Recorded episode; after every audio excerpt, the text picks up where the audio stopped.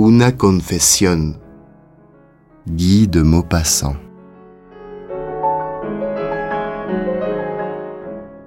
Los rayos del mediodía caen como lluvia sobre los campos que se extienden, sinuosos, entre la arboleda de las granjas y los distintos cultivos, el centeno maduro y el trigo amarillento, la avena de un verde claro, los tréboles verde oscuro despliegan un gran manto suave y en movimiento sobre el desnudo vientre de la tierra. A lo lejos, en la cima de una ondulación, una interminable fila de vacas alineadas como soldados, unas echadas, otras paradas, entrecerrando sus grandes ojos bajo la ardiente luz, pastan y rumian un campo de tréboles tan extenso como un lago. Por un estrecho sendero, surcado entre los cultivos, dos mujeres, madre e hija, van acompasadas, una delante de la otra, hacia aquel regimiento de animales.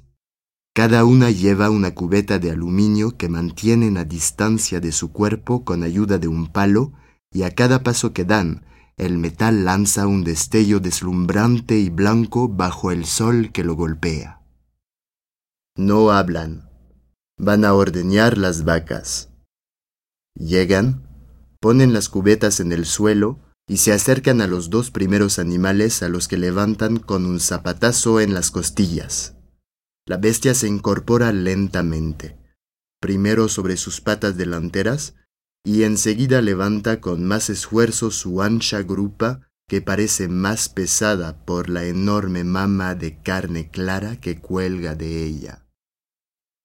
Las dos Malivoire, madre e hija, arrodilladas bajo el vientre de la vaca, jalan con un fuerte movimiento de manos la hinchada ubre que lanza a cada apretón un delgado hilo de leche en la cubeta. La espuma, un poco amarilla, llega a los bordes y las mujeres van de un animal a otro hasta el final de la larga fila. En cuanto terminan de ordeñar una, la apartan dándole a apastar un trozo de follaje intacto. Después se retiran más lento, cargadas por el peso de la leche, la madre adelante y la hija detrás pero esta última se detiene bruscamente, tira al suelo su carga, se sienta y se pone a llorar. La madre Malivoire, que ya no escucha los pasos, voltea y queda estupefacta. ¿Qué traes? dice ella. Y la hija, celeste, una pelirroja grandota, cabellos encendidos, mejillas quemadas y pecosas como si le hubieran caído gotas de fuego en el rostro, un día que trabajaba arduamente bajo el sol, murmuró, gimoteando como hacen los niños regañados. Ya no puedo cargar mi leche. La madre, que la miraba con desconfianza, repitió ¿Qué tienes? Celeste continuó desplomada en el suelo entre sus dos cubetas, tapándose los ojos con su delantal. Me pesa mucho. No puedo. Por tercera vez la madre repitió. ¿Qué tienes, pues? La hija gimoteó. Creo, creo que estoy embarazada. Y sollozó. A su vez, la vieja dejó su carga, tan desconcertada que no sabía qué decir. Por fin logró balbucear. ¿Tas, tas, tas embarazada, malparida? ¿Cómo es posible? Los Malivoire eran granjeros ricos, personas acomodadas, sosegadas, respetadas, astutas y poderosas. Celeste balbuceó. Pues creo que sí.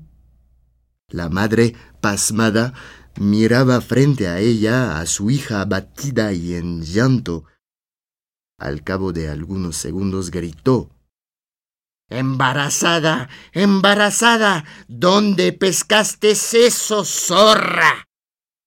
Celeste, completamente trastornada por la emoción, murmuró Creo que fue en la carreta de Hipólito. La vieja intentaba comprender, adivinar, saber quién podría haberle hecho semejante mal a su hija.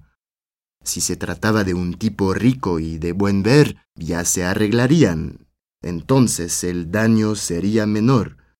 Celeste no era la primera a quien le había ocurrido algo así, pero de todas formas le enfurecía en vista de lo ocurrido y la situación. Continuó. ¿Y quién hizo eso, puta? Y Celeste, resuelta a contarlo todo, balbuceó. Creo que fue el Hipólito. Entonces la madre Malivoire, enloquecida por la cólera, se lanzó sobre su hija y comenzó a golpearla con tal frenesí que perdió su gorro. Le daba fuertes puñetazos en la cabeza, en la espalda, por todos lados. Y Celeste, tendida por completo entre las dos cubetas que la protegían un poco, se limitaba a cubrirse el rostro con las manos. Todas las vacas, sorprendidas, habían dejado de pastar. Volteaban y miraban con sus grandes ojos. La última mugió con el hocico dirigido hacia las mujeres. Tras haber golpeado a su hija hasta perder el aliento, la madre Malivoire, sofocada, se detuvo y, recuperando un poco la compostura, quiso estar bien enterada de la situación. Hipólito, Dios, ¿cómo es posible? ¿Cómo pudiste? Con un carretonero. ¿Te volviste loca? De seguro te embrujó. Un bueno para nada. Celeste, aún tirada, murmuró en la tierra. ¿Y no pagaba yo el transporte? Y la vieja normanda comprendió. Todas las semanas, miércoles y sábado, Celeste llevaba al pueblo los productos de la granja, las aves de corral, la crema y los huevos. Salía desde las siete con sus dos canastotas en los brazos, los lácteos en una, las gallinas en la otra, e iba a esperar en el camino principal el carro que va a Yvetot.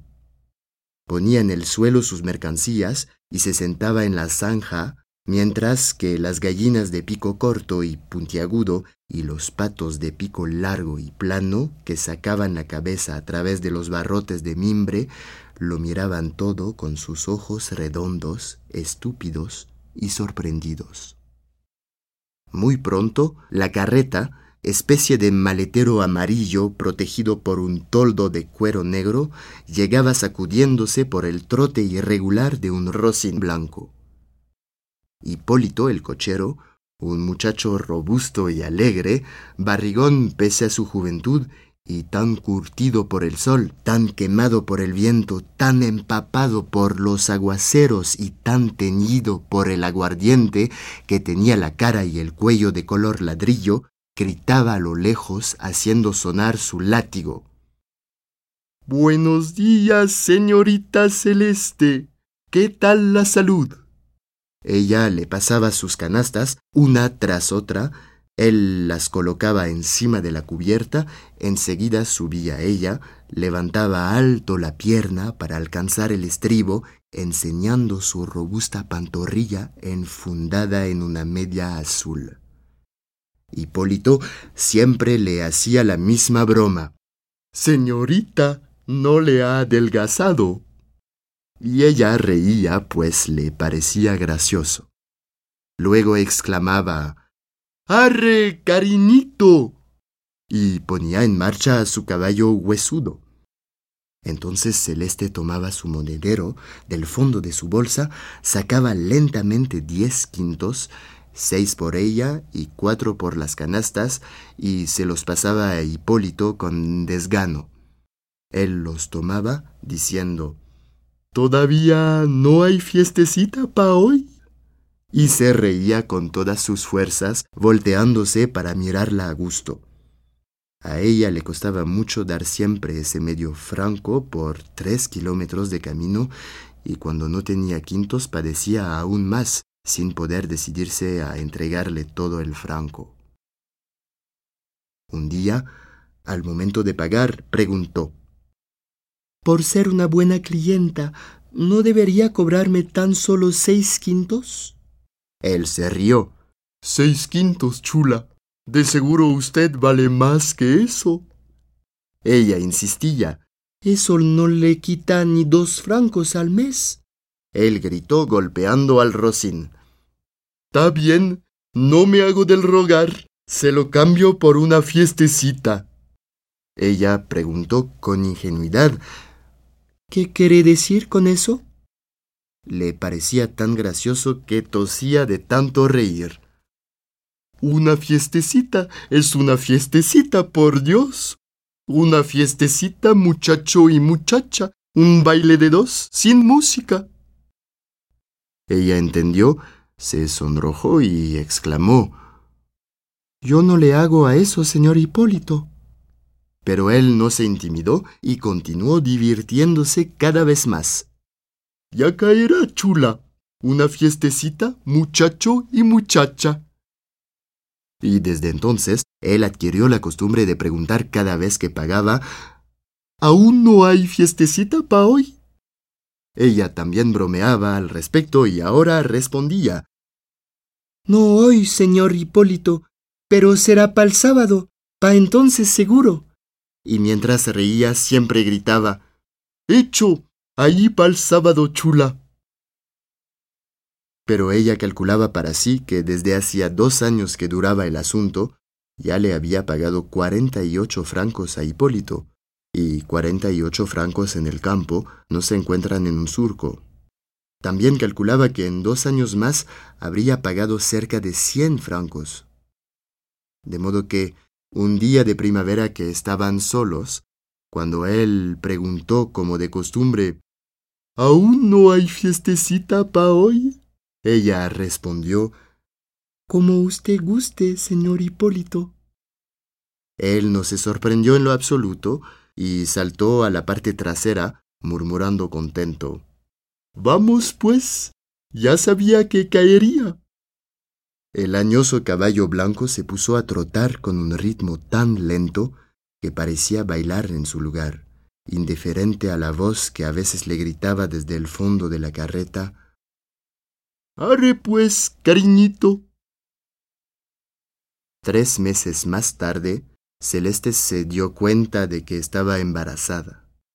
Dijo todo esto a su madre con voz llorona, y la vieja, pálida de rabia, preguntó ¿Tons cuánto te costó eso? Celeste respondió Cuatro meses, pues sí, ocho francos. Al oír esto, la ira de la campesina se desencadenó por completo, y lanzándose de nuevo sobre su hija, volvió a golpearla hasta perder el aliento. Tras reponerse, ¿Le dijiste que estabas embarazada? Pues claro que no. ¿Por qué no se lo dijiste? Porque quizás me habría hecho pagarle otra vez. La vieja reflexionó luego tomando sus cubetas. Ándales, levántate y reponte. Después de un silencio continuó.